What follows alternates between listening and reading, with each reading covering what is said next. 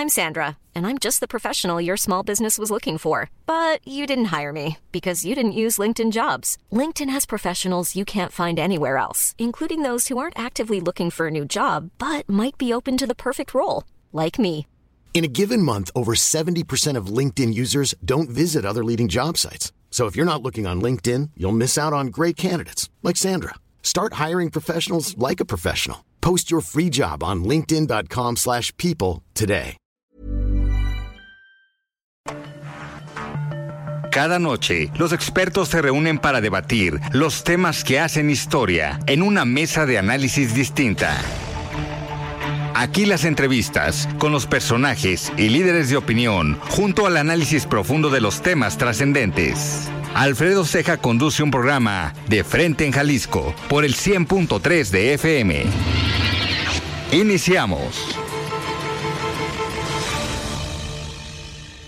Hola, ¿qué tal? Muy buenas noches. Bienvenidos a una emisión más de De Frente en Jalisco, aquí en Heraldo Radio Jalisco. Hoy viernes 4 de agosto quiero agradecer como todos los días en los controles técnicos a Antonio Luna y a Ramón Luna, en la producción y redacción de este espacio a Ricardo Gómez y recordarles nuestro número de WhatsApp para que se comuniquen con nosotros el 3330 1779 66. El día de hoy vamos a tener aquí en entrevista a Salvador Villaseñor, él es coordinador de desarrollo económico y combate a la desigualdad en el Ayuntamiento de Zapopan y también vamos a tener esta mesa de análisis con Ociel González de la Universidad Panamericana.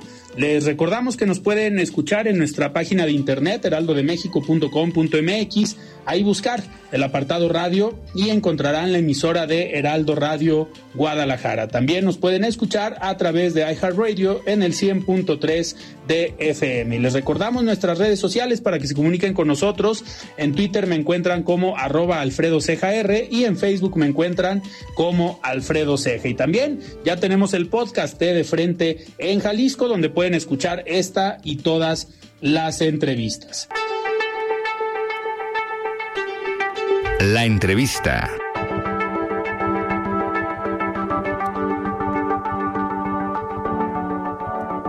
Muy bien, pues arrancamos esta entrevista, esta plática con Salvador Villaseñor, coordinador de Desarrollo Económico y Combate a la Desigualdad en el Ayuntamiento de Zapopan. Estimado Salvador, ¿cómo estás? Buenas noches. Hola, ¿cómo estás, Alfredo? Muy buenas noches. Bueno, pues muy contento de estar aquí nuevamente contigo, platicando y agradecido que nos des este espacio y que nos escuchen todas las personas en esta noche. Muchísim- muchísimas gracias, Salvador. Oye, a ver, hay varios temas que platicar contigo. Me gustaría iniciar, eh, obviamente tú por el cargo que tienes y por toda la relación que ya has tenido desde hace algunos años con todo lo que tiene que ver con el desarrollo económico, con la parte de innovación, emprendimiento, que va muy ligado con el desarrollo económico, pues hoy eh, tuvimos esta lamentable noticia del fallecimiento de Jaime Reyes Robles, el exsecretario de Innovación, Ciencia y Tecnología en la administración de Aristóteles eh, Sandoval. Sin duda, un personaje importante para la visión que hoy tiene Jalisco en cuanto a la innovación, la ciencia y la tecnología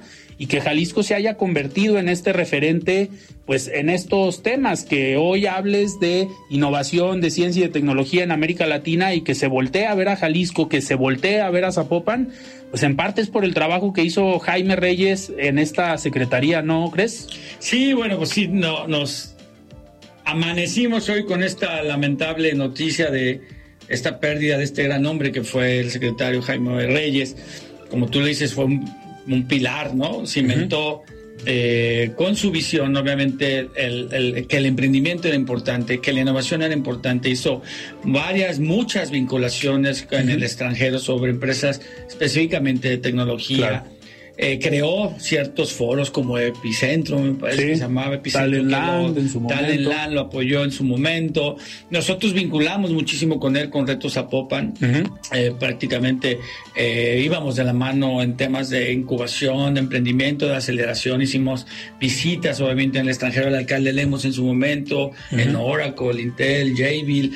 Yo creo que el secretario Reyes eh, es una, per- era una persona muy visionaria y nos dejó un gran legado. Eh, simplemente él fue el que creó la Secretaría, La Secretaría. de Innovación, Ciencia y Tecnología, una secretaría que en su momento le pusieron eh, un signo de interrogación y algunas personas dijeron que no iba a funcionar. Y fíjate, prácticamente sigue funcionando la Secretaría. El gobernador Alfaro la, la, reivindicó y la reforzó a la Secretaría ahora con nuestro nuevo secretario Pompa. Entonces, yo creo que es una gran pérdida pero nos deja un gran legado. Claro. Y obviamente los que seguimos trabajando en la función pública y que estamos dentro en estos andares, eh, nunca lo vamos a olvidar y al contrario, era una persona que la aprendías, ¿no? Y siempre que platicas con alguien, es bueno escucharla y aprender. Y esta persona, Jaime, siempre te dejó, a mí me dejó un gran conocimiento. Totalmente. Y, grandes, grandes frases que las sigo replicando, ¿no? Totalmente. Oye, Salvador, hablando de esta pues cultura de la innovación que se empezó a eh, trabajar aquí en Jalisco desde esos años, hablando 2012, 2013, y que hoy se continúa, como bien comentas, con el trabajo del secretario Pompa, con el trabajo del gobernador, pero ustedes en Zapopan también, pues la parte del desarrollo económico la han ligado directamente a la innovación, al emprendimiento. Por un lado, Retos Zapopan, Retos Zapopan que ustedes lo fortalecieron, pero ahora también en esta, pues en estos temas de los centros de innovación que en su momento fueron muy, eh, muy sonados, pero ahorita ustedes también traen proyectos en Zapopan para este tema específicamente. mira, eh, entrando en, materia y voy a empezar con una frase eh, precisamente que le escuché al secretario Reyes. El secretario Reyes, eh, en una de nuestras tantas pláticas que tuvimos, comentaba que las personas que no hablan inglés son, las, son los analfabetas del siglo XXI. Sí. En base a esa teoría, que tiene toda la razón, eh, nosotros empezamos con una, con, con, una directriz, con un programa que se llama Zapopan Bilingüe, que va focalizado en los jóvenes, en las personas que, que aprendan inglés, chicos y chicas lo hemos llevado bien, la responsable ha actuado perfectamente, llevamos muy bien los indicadores, estamos viendo quién estamos incidiendo. En base a esta lógica, Alfredo, eh, tomamos en cuenta los centros de innovación, como tú mencionas, Retos Zapopan, ahí tuvimos un desayuno con más de 170 microempresarios y microempresarias, el cual estuvo padrísimo, estuvo el alcalde, dio un discurso, un decálogo muy emotivo, y las personas, los empresarios y las empresarias venían y prácticamente muy agradecidas y contentas de que estaban impulsando su negocio y que tienen una posibilidad de incrementar el 50% en sus ventas. Ahí directamente impactamos en el, indicador del bienestar social, el estado familiar. Ahora, nosotros estamos creando nuevos centros, distritos, pues llamándoles centros. No podemos posicionarlos tanto como un distrito, pero un centro de innovación, que este que tú mencionas. Y en esta innovación va complementado con todo. Es un centro que lo estamos eh, ya activando. Ya próximamente lo inauguraremos en la unidad deportiva Tecolandia, pero así vas, ahí va a ser un centro de innovación, donde tenemos un laboratorio de prototipados, donde tenemos también una, un laboratorio para, para, para impulsar y generar eh, temáticas digitales para el pro de, la, de los oficios, de los oficios digitales. Tenemos también una nueva política pública que se llama Incubarte, que es un tema de economía naranja, específicamente en juegos de mesa lúdicos, culturales, creativos. Claro. que estamos impulsando, estamos cerrando ya la convocatoria, iremos a una, a una gira al extranjero, que bien sabes que aquí Zapopan siempre trata de llevar sus al, al, extranjero a que aprendan. También tenemos una perfecta directora ahí, eh, que, está focalizada en, temas de la, de, la, innovación. Y este conjunto de este centro, Alfredo, es, estamos conjuntando un edificio creativo con economía naranja, con emprendimiento e innovación, con un laboratorio prototipado, con una unidad deportiva para que todas las mujeres y hombres que lleguen a trabajar, a crear talento, a generar ideas, tengan, en caso que sean mamás y papás, puedan sus hijos hacer deporte, tener otra actividad dentro de, inclusive desarrollar estas actividades en un, abajo de un árbol, abajo de una cancha de básquetbol, viendo a la gente haciendo deporte. Entonces, la visión es conjuntar el deporte, la educación, la innovación, la manera de hablar inglés, toda esta cuestión en un solo espacio.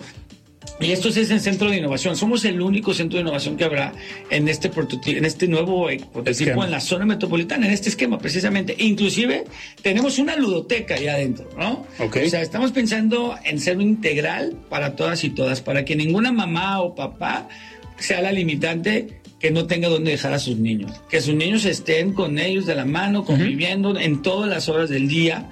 Estamos especificando las horas, eso sí queremos tener horarios, ser muy tácitos y objetivos para que esté siempre lleno. Pero bueno, te invitaré, Alfredo, cuando sea la inauguración y estamos ahorita retocando todo, ya tenemos la metodología, ya tenemos los egresados, ya tenemos, más bien tenemos las personas que se van a incubar, que próximamente serán egresados de este nuevo modelo. Y bueno, pues este, yo muy contento de que nazca en la administración de Juan José Frangé y que empecemos a dejar esto, ¿no? Legados que perduren, pues, ¿no? Que no, que no queden en solo administraciones, ¿no? Y al final, a ver, eh, atacas también esta parte del combate a la desigualdad. ¿Por qué? Porque es una zona que si bien es emblemática en Zapopan, digo, esta zona de Tecolandia, pues así es conocida por todos estos complejos habitacionales que ahí convergen, pero también es llevarles a las colonias pues todas estas oportunidades, que no tengan que desplazarse de un punto a otro, sino que lo tengan ahí mismo y complementar la parte de la innovación, de la ciencia, de la tecnología, con la parte deportiva, creo que también está bastante interesante. Comentabas ahorita algo que me llamó la atención, la, incubadora de industrias creativas, que va enfocado en esta convocatoria que comentas en el tema de juegos de mesa. Eh, hay, hay información de los juegos de mesa de toda esta industria que Jalisco se está posicionando, que México se está posicionando y que pareciera que no hay una industria, pero es una industria fuerte. Tienen una expo que se presenta en Expo Guadalajara, que meten alrededor de, si no me equivoco, cuatro, cinco mil o seis mil asistentes en dos días, que tú como bien sabes en la industria de reuniones no es sencillo y que al final tener un esquema eh, tan particular como son los juegos de mesa es porque hay un mercado. Por eso le están apostando a esta industria creativa o a esta parte de las industrias creativas. Sí, sí, Alfredo, te, quiero contestar.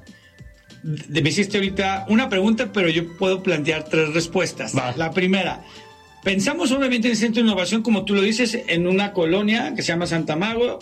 Así la conocemos todos, Santa Margarita, que está cerca del centro de Zapopan, realmente prácticamente dentro del centro de Zapopan, donde se rodea de colonias como la Tusanía, como el mismo centro de Zapopan, como los maestros, como colonias de, extracto, extracto alto, como los Jales, ¿no? La cima, todo este tipo de colonias. Entonces, centrar toda esta, este centro de innovación a que la gente vaya a generar economía en las colonias del municipio de Zapopan que nos interesan incidir.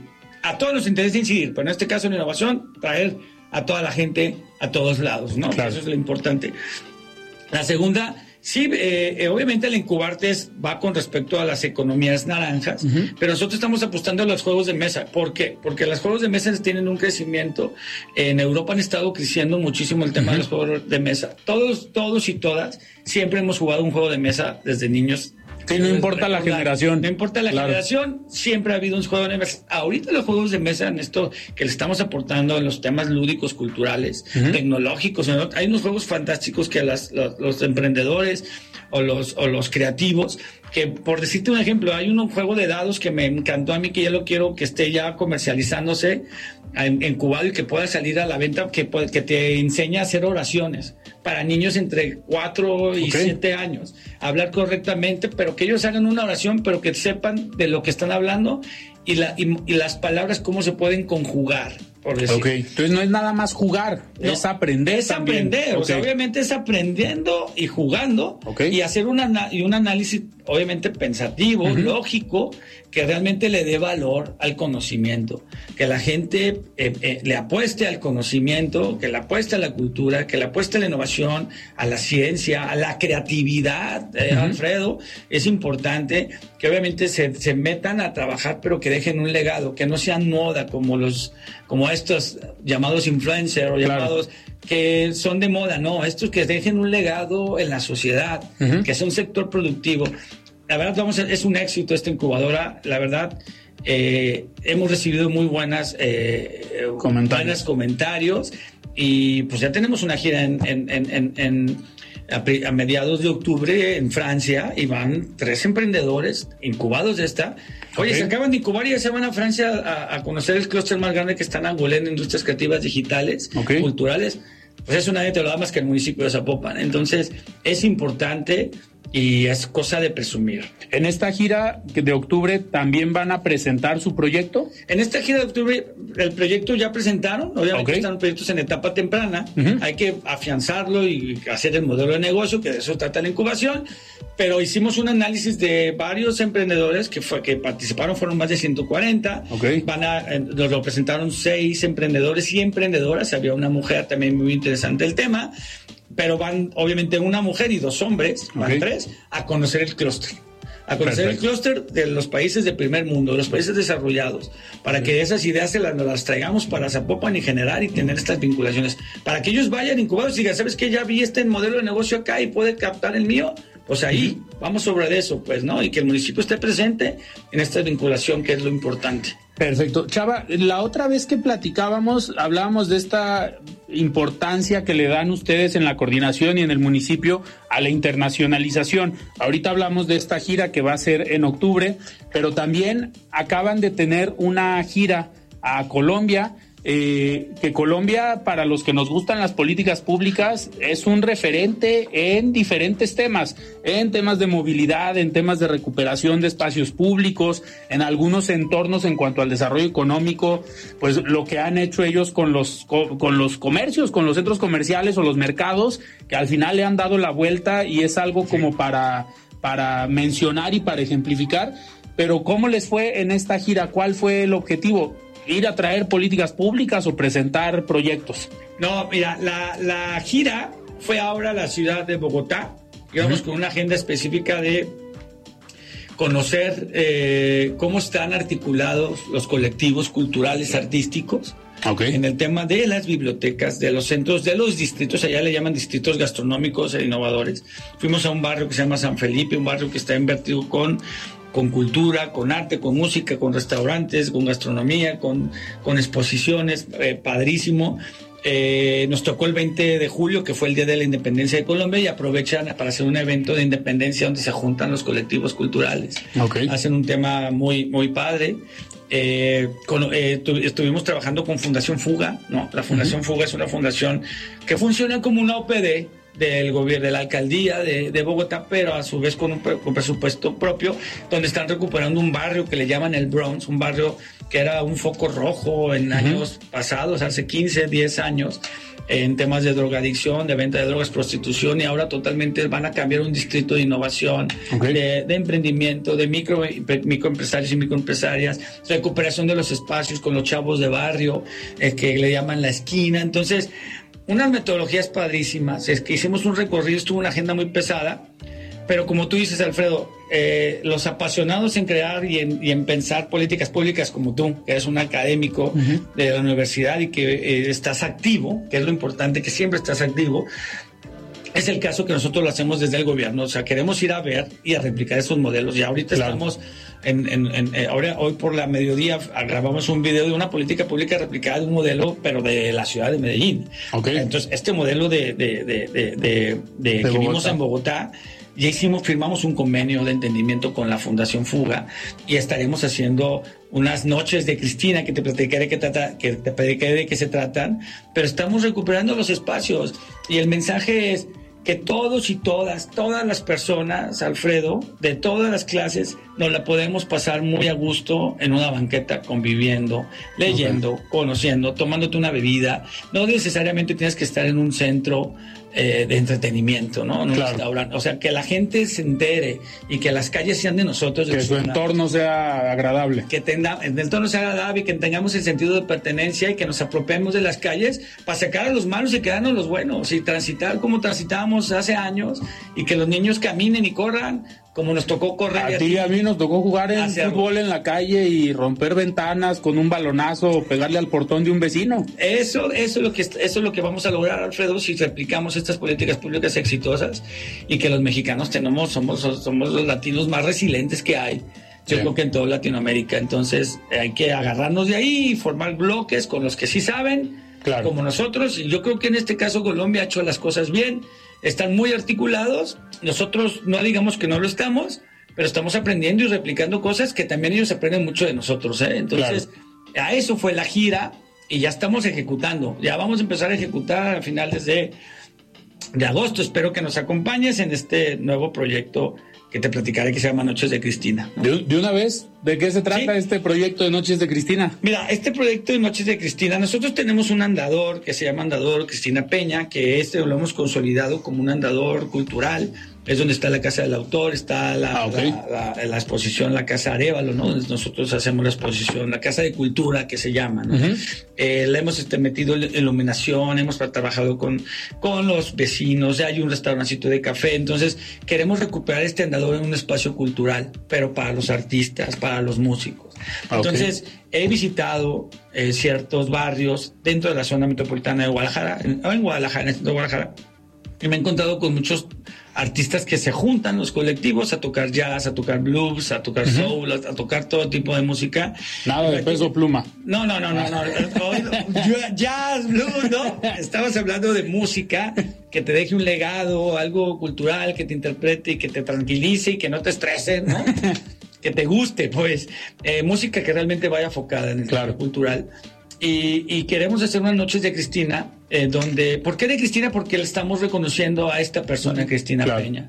Y obviamente noches de Cristina en Zapopan, eh, que está abierto para todos y todas y precisamente sería esto, calentar motores a que la gente se apropie del andador y que este andador, obviamente apropiándote del andador, te apropiarás de todos los comercios que existen en el centro de Zapopan de manera ordenada y que sepamos que podemos salir a caminar. El centro histórico de Zapopan se está posicionando ahora con este museo, estaremos inaugurando próximamente, habrá un modelo gastronómico totalmente diferente, todos los, se están posicionando los locales comerciales ahí muy bonitos, este, muy bonitos, muy con mucha afluencia, de todo tipo de gente, que eso es lo importante, todo tipo de gente puede convivir, podemos convivir todos y todas. Entonces, que la gente también sepa que en la calle también lo puedes hacer también tranquilo, divertido y seguro. Entonces, eh, habrá antes de la noche de Cristina, de esta gran noche de blues, de soul, de jazz, habrá obviamente temas culturales, ¿no? poesías, este, exposiciones. poetas, exposiciones, escritores, personas que, que, compartan, que se generen colectivos, ¿no? Concentren las gentes y se hagan colectivos donde nos articulemos y donde posicionen a, las, a las personas. Aquí no quiero ni hablar ni de municipios, Alfred. Hablo de personas, posicionar a las personas como la como que nos apropiamos los espacios en base a la cultura y la innovación en, emprendimiento, la narrativa gráfica, estos modelos que ya están del futuro. ¿no? ¿Esto para cuándo estaría eh, implementándose o empezando ya este proyecto? Empezamos con el primero, que va a ser ya a finales de agosto. ¿De agosto? Estamos diseñando, va a ser nuestro, un, nuestro eh, saque, por llamarlo así, eh, eh, basado en algunas cosas que vimos también en Colombia, este, puntualizado con algunas aristas similares. Y luego tendríamos otro en el, 16 de septiembre, que es el grito de nuestra independencia, el, nuestro grito patrio. Entonces daremos un modelo interesantísimo con un decálogo muy padre que será el que cae en sábado, Alfredo. Entonces tenemos ahí en vez de que estemos todos acostados. No hay pretexto para no venir. Salir a la calle a echar un buen grito, pero diferente al que es como, como un grito con una dinámica totalmente diferente y así posteriormente iremos trabajando con un evento al mes. Ahorita coincidimos que está agosto y pues que aprovechan los meses más importantes de nuestro año que es el día del mes, el mes patrio. Patrio, el mes el grito de la independencia que es el 16, aprovechamos esa coyuntura y así nos iremos en los demás meses, ¿no? Salvador, nos queda un minuto antes de irnos al corte y despedirnos, pero al final ¿Cómo están tomando este proyecto todos los comerciantes de la zona? Porque es revitalizar eh, nuevamente el centro de Zapopan, que a lo mejor a ti y a mí hace algunos años, pero estamos hablando de hace 20 años, que eran muy conocidos los barecitos de Zapopan que se pusieron muy de moda. Ahorita es otra vez revitalizar eso y que se llene de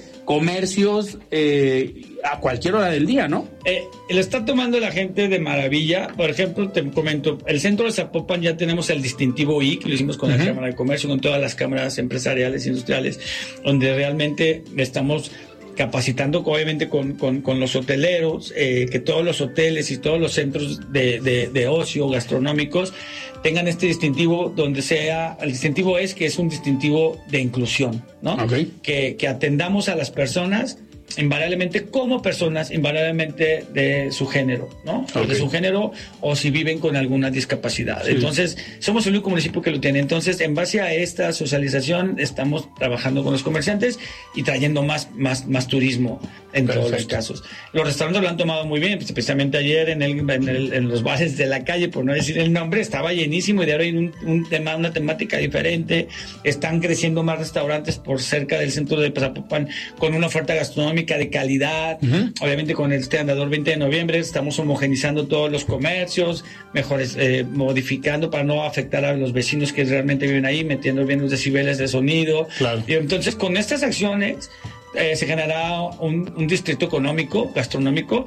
Como lo dices, en aquellos años eran los barcitos de Zapopan y estaban ordenados y te daban un valor. Ahora te tienen que dar ordenamiento, un ordenado, un valor y que, te, que, se quede como legado. Pues es la intención, ¿no? Que seamos el, hay que decirlo con nombre y apellido. Tenemos que llegarle o superar el centro de Tlaquepaque, ¿no? Y hacerlo bien como lo tiene Tlaquepaque, que es hermoso y y, un ejemplo a seguir, ¿no? Muy bien. Chava, pues yo te agradezco que hayas estado hoy aquí en De Frente, en Jalisco. Muy buena plática, como siempre. Alfredo, te agradezco muchísimo la invitación. Eh, sabes que eh, tienes a un buen amigo, me da mucho gusto saludarte y felicitarte, no tener el gusto de verte, felicitarte por, por este nuevo integrante. Sabes que te aprecio, te quiero a ti y a tu señora esposa y la verdad un saludo y muchas gracias por tomarme en cuenta, Alfredo. Muchísimas gracias. Nosotros platicamos el día de hoy con Salvador Villaseñor, coordinador de Desarrollo Económico y Combate a la Desigualdad en el municipio de Zapopan. Vamos a lo que sigue. Prepárense para participar en el evento que reconoce las mejores experiencias de la industria gastronómica de la región. Players Restaurants Choice, presentado por Uber Eats y Vinoteca. Es momento de elegir a nuestros favoritos. Entren a www.playerchoices.com para que ustedes elijan cuáles son los restaurantes favoritos, que recibirá la distinción FAB Restaurant 2023. Son 96 los restaurantes que están participando y son más de 15 categorías diferentes. Además, pueden elegir hasta el 15 de agosto. Recuerden entrar a playerchoices.com.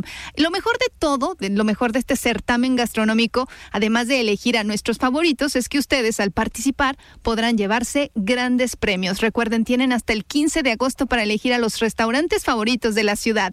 Entren a la página www.playerchoices.com y participen. Mesa de análisis de frente en Jalisco con Alfredo Ceja. Continuamos. Mesa de análisis de frente en Jalisco con Alfredo Ceja. Continuamos.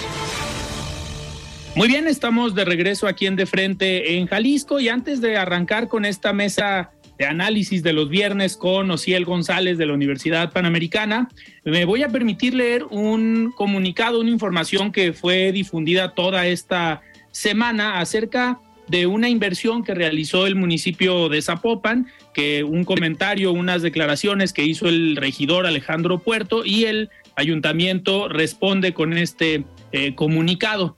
Eh, Zapopan obviamente declara que está en orden y está dando la batalla jurídica para que regrese el dinero al municipio y pues el gobierno de Zapopan, debido a las difamaciones de las cuales ha sido objeto, aclara que el depósito realizado en Accendo Banco, esa institución de banca múltiple, aclara lo siguiente. En México no existen bancos de, dudosa procedencia, ya que todas las instituciones financieras que operan cuentan con la autorización de la Secretaría de Hacienda y Crédito Público, así como de la Comisión Nacional Bancaria y de Valores. El gobierno de Zapopan, también como lo hacen otros entes públicos, trabaja con diversos bancos y actualmente tiene 99 cuentas bancarias en diferentes instituciones financieras con el objetivo de minimizar eh, riesgos. Todo el proceso de la contratación del banco, dice el comunicado, pues fue de acuerdo a la ley y con el respaldo de la Comisión Nacional Bancaria y de Valores.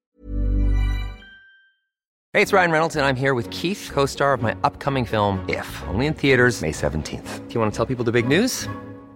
All right, I'll do it. Sign up now and you'll get unlimited for $15 a month in six months of Paramount Plus Essential Plan on us. Mintmobile.com slash switch. Upfront payment of $45 equivalent to $15 per month. Unlimited over 40 gigabytes per month. Face lower speeds. Videos at 480p. Active Mint customers by 531.24 get six months of Paramount Plus Essential Plan. Auto renews after six months. Offer ends May 31st, 2024. Separate Paramount Plus registration required. Terms and conditions apply if rated PG. I'm Sandra, and I'm just the professional your small business was looking for. But you didn't hire me because you didn't use LinkedIn jobs. LinkedIn has professionals you can't find anywhere else, including those who aren't actively looking for a new job but might be open to the perfect role, like me.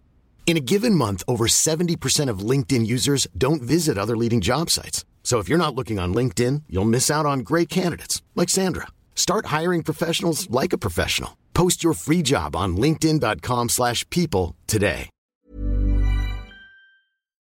Además de que todas las transacciones están debidamente registradas en las cuentas públicas del municipio, por lo que pueden ser consultadas en los estados financieros en la página de Internet. Dichas cuentas también ya fueron auditadas por la Auditoría Superior del Estado de Jalisco sin que haya sido emitida alguna observación al respecto y se detalla también a el proceso el cual el gobierno realizó con este con este banco. Se dan algunas fechas. El 5 de junio de 2019 el gobierno de Zapopan abrió una cuenta bancaria de dinero a la vista en dicha institución con recursos propios no etiquetados. La cuenta fue abierta con 50 millones de pesos, la cual fue aumentando hasta llegar a un saldo final que fue de 306 millones 667 mil 426 eh, pesos. De acuerdo a la Secretaría de Hacienda y Crédito Público, a través de la Comisión Nacional Bancaria y de Valores, dicho banco contaba eh, en ese entonces con un promedio diario de casi 300% del coeficiente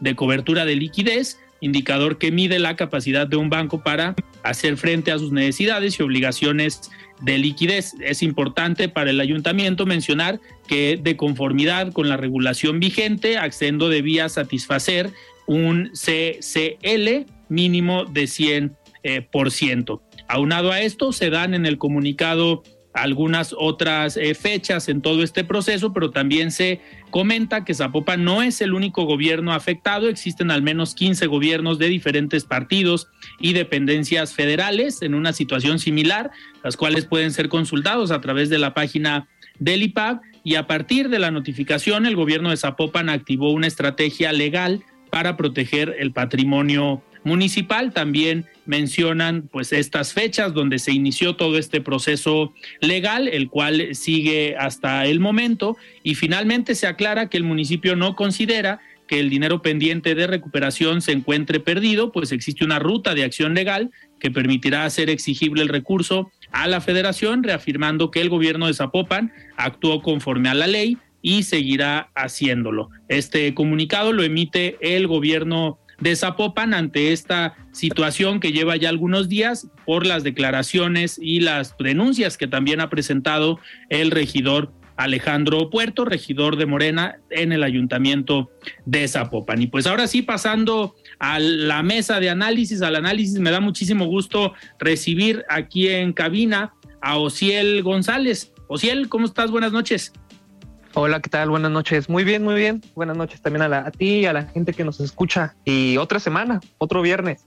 Muchísimas gracias, Ociel. Otro viernes más y sin duda muchos temas de los cuales eh, platicar el día de hoy. Me gustaría empezar con un tema que lo escribía yo el día de ayer en una columna para un diario eh, local, pues acerca de toda esta polémica, Ociel, que se ha generado en torno a los libros de texto gratuitos, a estas ediciones que históricamente la Secretaría de Educación Pública pues hacía para eh, otorgar este beneficio en las escuelas públicas y también privadas, hay que mencionarlo, eh, para pues beneficiar a las familias y obviamente que se tuviera un programa, un plan de estudios de acuerdo a la normativa y de acuerdo a lo que se implementaba en la política educativa, pero ha generado mucha polémica en los diferentes grados de educación básica los contenidos en algunos de los libros. Algunos integrantes de la oposición pues han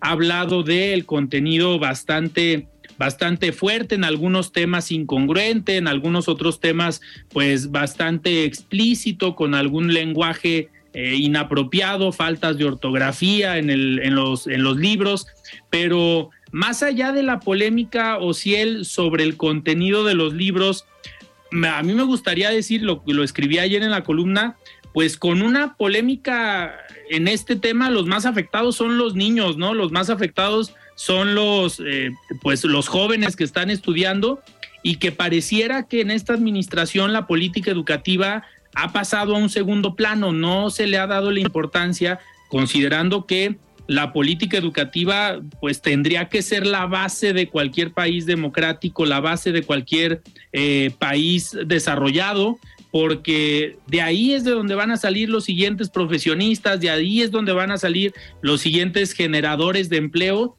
con una buena educación y hoy estar en una polémica en cuanto al contenido, eh, no sé, o si el qué, pues qué sabor de boca te deja a ti que estemos hablando y que sea polémica el contenido de los libros de texto gratuitos. Sí, precisamente pues, lo más importante son pues, los estudiantes, ¿no? Al final de cuentas, porque lamentablemente para muchas familias los libros de texto que ofrece la SEP pues son las, es la única, no sé, a lo mejor el único acceso a literatura o a, libros de este tipo que tienen, la verdad, y, y que se y que estemos envueltos o que esté envuelto en un este tipo de polémicas tan, no sé si tan burdas o tan simples, es peligroso, pero o sea, los libros de texto siempre han sido un problema desde el inicio del sexenio. No sé si recordarás que hubo problemas en la impresión y hubo problemas en los contratos y hubo problemas con la obtención de papel y con la distribución. Siempre, siempre han sido, siempre ha habido problemas con los libros de texto de la SEP. Y, ahora otro más que se, que se suma a esto de que el nivel educativo en México, pues lamentablemente no es óptimo, no es el mejor o no es el que nos gustaría. Y, y sí, y sí, o sea, se suma a que los libros de texto no llegan a, la, a las familias y cuando llegan, llegan mal o cuando llegan tienen faltas de ortografía o cuando llegan eh, los contenidos no están bien y demás. Es, es peligroso y es, es, lo que decías, yo en este gobierno no se ha priorizado la, eh, la educación o no ha habido un plan educativo serio. Totalmente. Eh, Ociel, no sé si recuerdes desde la administración pasada esa eh, polémica eh, reforma educativa donde se buscaba evaluar a los profesores que generó tantos problemas con la Coordinadora Nacional de Trabajadores de la Educación, la CENTE, que al final el CENTE, el sindicato, en su momento apoyó esta iniciativa, esta reforma educativa, pero que por otro lado la coordinadora pues se opuso a estas evaluaciones. Ellos alegaban que pues los puestos de trabajo, las plazas, ellos ya las tenían garantizadas, que no tenían por qué ser evaluados si ya tenían esos derechos adquiridos. Pero una de las promesas de campaña y uno de los acuerdos que en su momento hizo Andrés Manuel López Obrador fue precisamente con la CENTE, pues a cambio de votos, y no hay que olvidar que la primer secretaria, eh, bueno, la segunda secretaria de Educación, no, el primero fue Esteban Moctezuma, la segunda secretaria de Educación, Delfina Gómez, hoy eh, pues gobernadora electa del Estado de México, eh, era, era parte de la Coordinadora Nacional de Trabajadores de la Educación. Se cuestionó mucho si se estaba entregando a la CENTE, la Secretaría de Educación, algo que pues históricamente no se hubiera pensado. Y desde ahí vemos, por un lado, echar para atrás la reforma para evaluar a los maestros. Segundo, de invitar a Delfina Gómez como secretaria de Educación, que la única relación que había tenido con el sector educativo era haber sido maestra ya hace bastantes años y está bien la profesión, pero al final la experiencia en el ámbito educativo político, pues al parecer no tenía y hoy vemos los resultados. Y si hablamos de la secretaria actual, eh, que al final ha sido eh, inexistente, no ha aparecido, Oye, pareciera que el vocero de la Secretaría de Educación es este personaje Max Miranda, que es el responsable de los libros de texto gratuito, que trabajó en Venezuela, trabajó en el gobierno de Nicolás Maduro. Algunos comentan esa parte que lo hace todavía más polémico. Eh, pues hoy vemos una secretaria de Educación Pública eh, que no ha salido a dar la cara ante esta polémica, porque tan fácil, no sé si el que opines, que sería salir, dar una rueda de prensa y decir, a ver, estos son los contenidos, no hay ningún problema, lo que están acusando, lo que están diciendo, no tiene sentido, no tiene razón, pero aparte de no salir y dar la cara, lo que hacen es reservar la información durante cinco años para que no se pueda eh, analizar o pedir por transparencia toda esta información que tiene que ver con los libros de texto gratuitos. O si él, en este sentido, a ver, son varios golpes, ¿no? A la educación en nuestro país. Primero, eh, la reforma educativa echada para atrás, después el nombramiento de Delfina y ahora este tema de los libros de texto gratuitos que ya hoy vimos algunas eh, asociaciones de padres de familia aquí en Jalisco se juntaron algunas agrupaciones sociales incluida el Foro Plural Jalisco, donde pues piden a la autoridad, al gobierno del estado y a la Secretaría de Educación Jalisco, pues que no se entreguen estos libros con estos contenidos. Algo que sí hay que decir es que el gobierno del estado ya se posicionó y tiene guardados los libros en una, en una bodega. Pero así como otros estados, si no me equivoco, eh, Guanajuato también está en la misma dinámica, pero son varios los golpes, ¿no, Ciel, a la educación en nuestro país, en esta administración? Sí, y me parece que también Morelos es el otro estado que también guardó los libros en, en bodegas. Eh, sí, o sea, es, incluso eso era parte de la resolución, o sea, la, el Poder Judicial había dictaminado que la SEP entregara cuentas de, de cuál es el problema, cuál es el, el, contenido, cuáles son los diseños, cuál es, o sea, por qué por qué hay tantas, tantas quejas y ya que se resuelva y ahora sí se podía continuar con el proceso de distribución y de impresión y demás. Pero, o sea, la SEP en la forma en la que ha operado parece que no busca resolver el problema, parece que quizá busca, no sé, incrementarlo, ocultarlo, ignorarlo. Y, lo importante aquí, estas son peleas políticas, eh, peleas políticas entre el presidente y la oposición y la SEP y demás. Aquí lo importante es, pues, es que el nivel educativo no mejora. Y como tú decías, o sea, son varios golpes en la administración durante todo este sexenio que han, mantenido la educación, el nivel educativo estancado. O no sé si incluso ha empeorado en algunos, en algunos sectores, en algunas áreas. Pero sí, o sea, lo importante de este problema, que a lo mejor parecerá muy burdo, muy simple para, para algunas personas, pero lo importante o el, el trasfondo de esto es que pues el nivel educativo no mejora. Y si los libros de texto que son gratuitos y que la SEP los entrega a familias gratuitamente y demás a los niños y como decía y es en la mayoría de los casos es el único acceso que tienen a algún tipo de literatura. Y si no se entregan bien y si, y si están envuelto en polémica y si no se no lo sé y si no se resuelve pronto no, no veo una forma en la que la educación pueda seguir mejorando, pueda seguir avanzando. Eh, entonces sí, son, son varios, varios golpes en este sexenio. Y, y aparte, Ociel, pues nos tocó la pandemia, que al final, aparte, tu calidad educativa, eh, pues los resultados de la pandemia, de las condiciones en las que muchos jóvenes y estudiantes, niños, niñas tomaron clases, no eran las adecuadas. El tema de las clases virtuales para muchos fue todavía una problemática muy fuerte por la falta de infraestructura, por la falta de capacidad pues económica para tener a lo mejor un equipo y pues obviamente va a haber retrocesos en el nivel educativo en nuestro país, pero que lamentablemente no se van a poder medir hasta en esta administración. ¿Cuándo nos vamos a dar cuenta?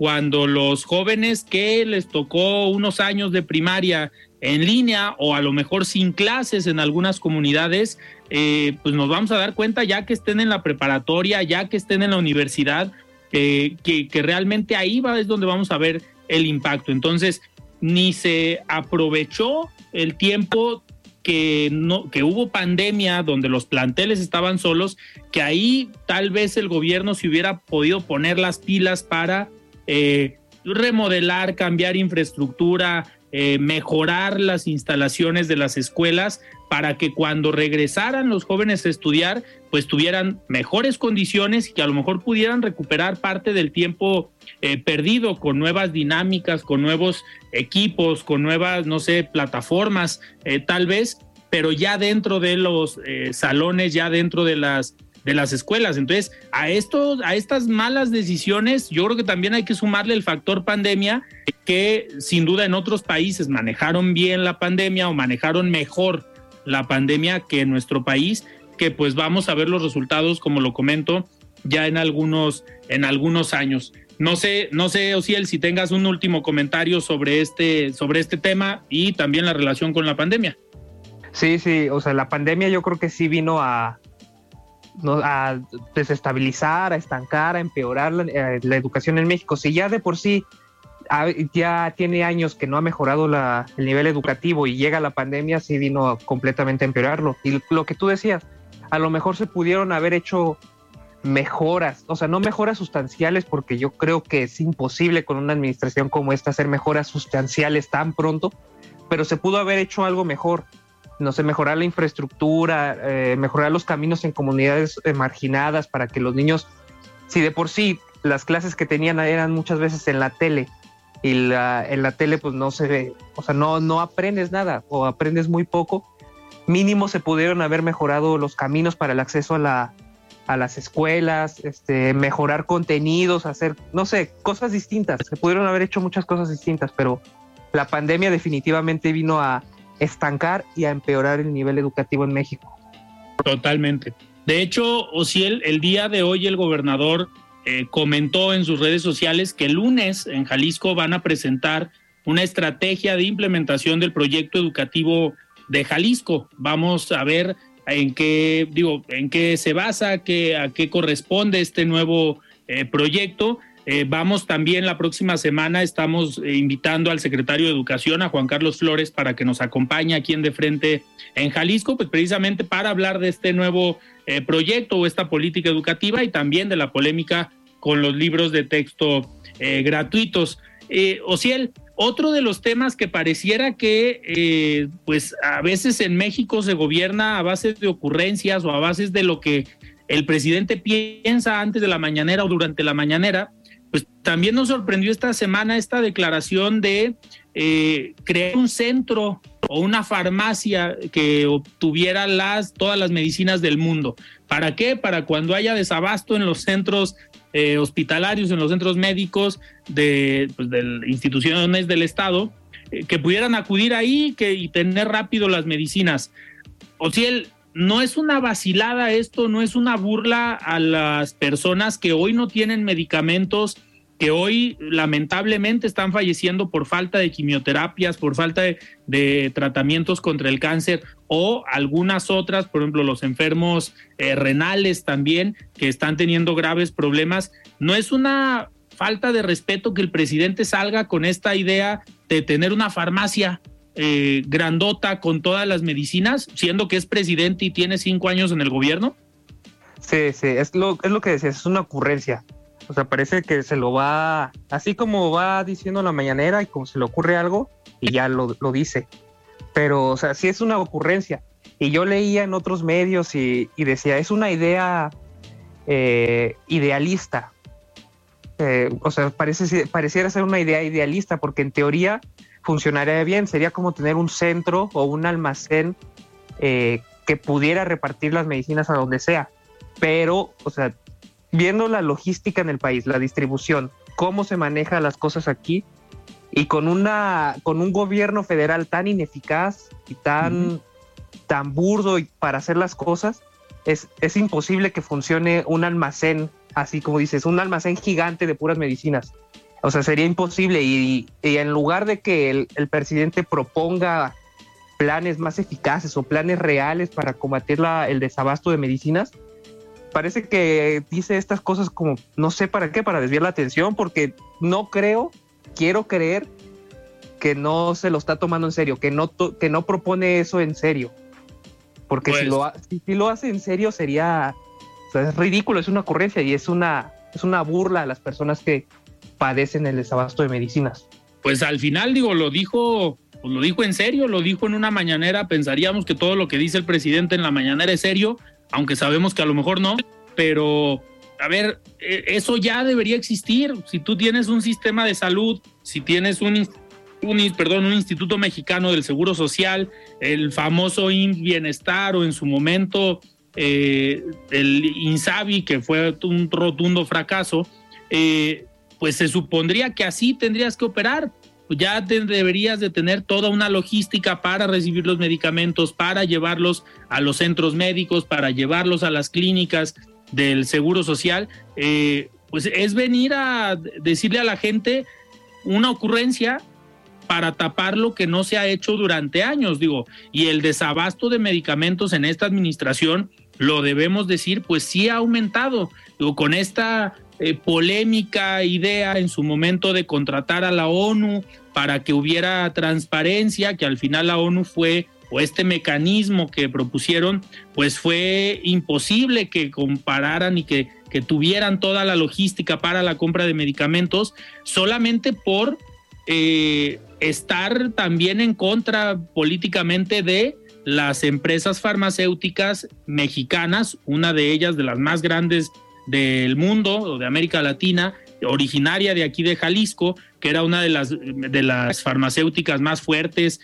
pues por un pleito deciden dejarle de comprar esa farmacéutica que tenía toda la capacidad de operar, que tenía toda la capacidad de generar eh, los medicamentos y pues es gobernar a base de ocurrencias, pero lo más preocupante aquí, Ociel, pues es que la vida de las personas está en riesgo y con eso no se juega, ¿no? Sería, pues es bastante grave jugar con la salud de las personas.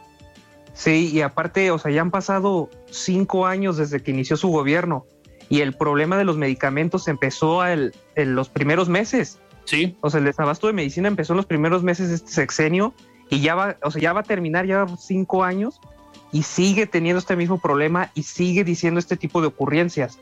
O sea, no ha intentado una solución real o eficaz.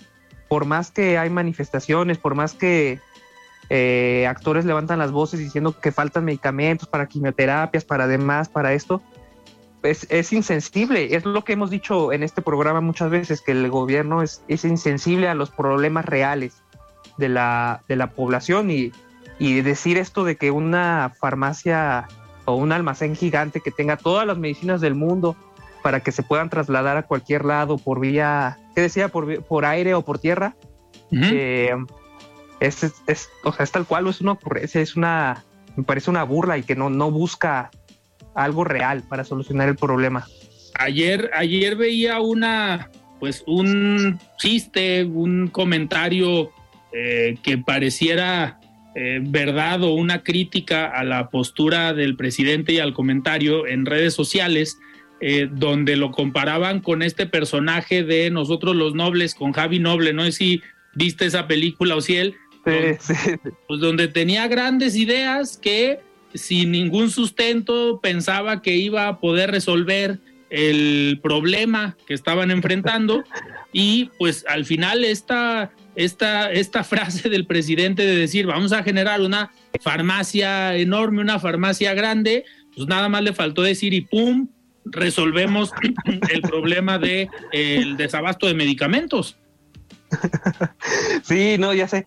Y aparte, o sea, el presidente es, ajá, o sea, es tal cual como, como Javi Noble, como que vive en su propio, en su propio mundo, en su propia idea y, y a las personas, a lo mejor ha de tener muchas personas al lado de él que le dicen que todo está bien, todo lo que se le ocurre está bien.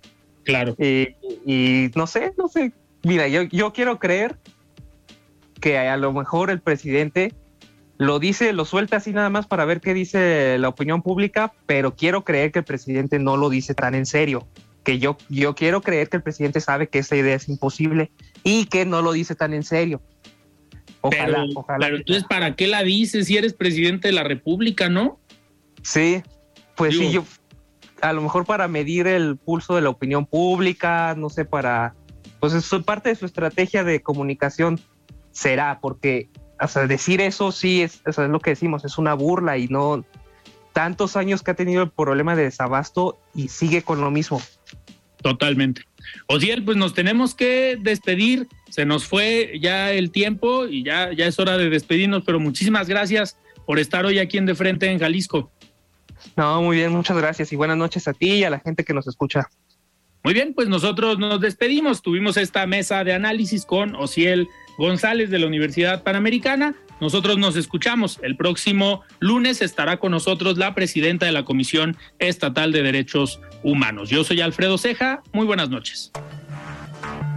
Alfredo Ceja los espera de lunes a viernes para que junto con los expertos y líderes de opinión analicen la noticia y a sus protagonistas. Esto fue De Frente en Jalisco, otra exclusiva de El Heraldo Radio.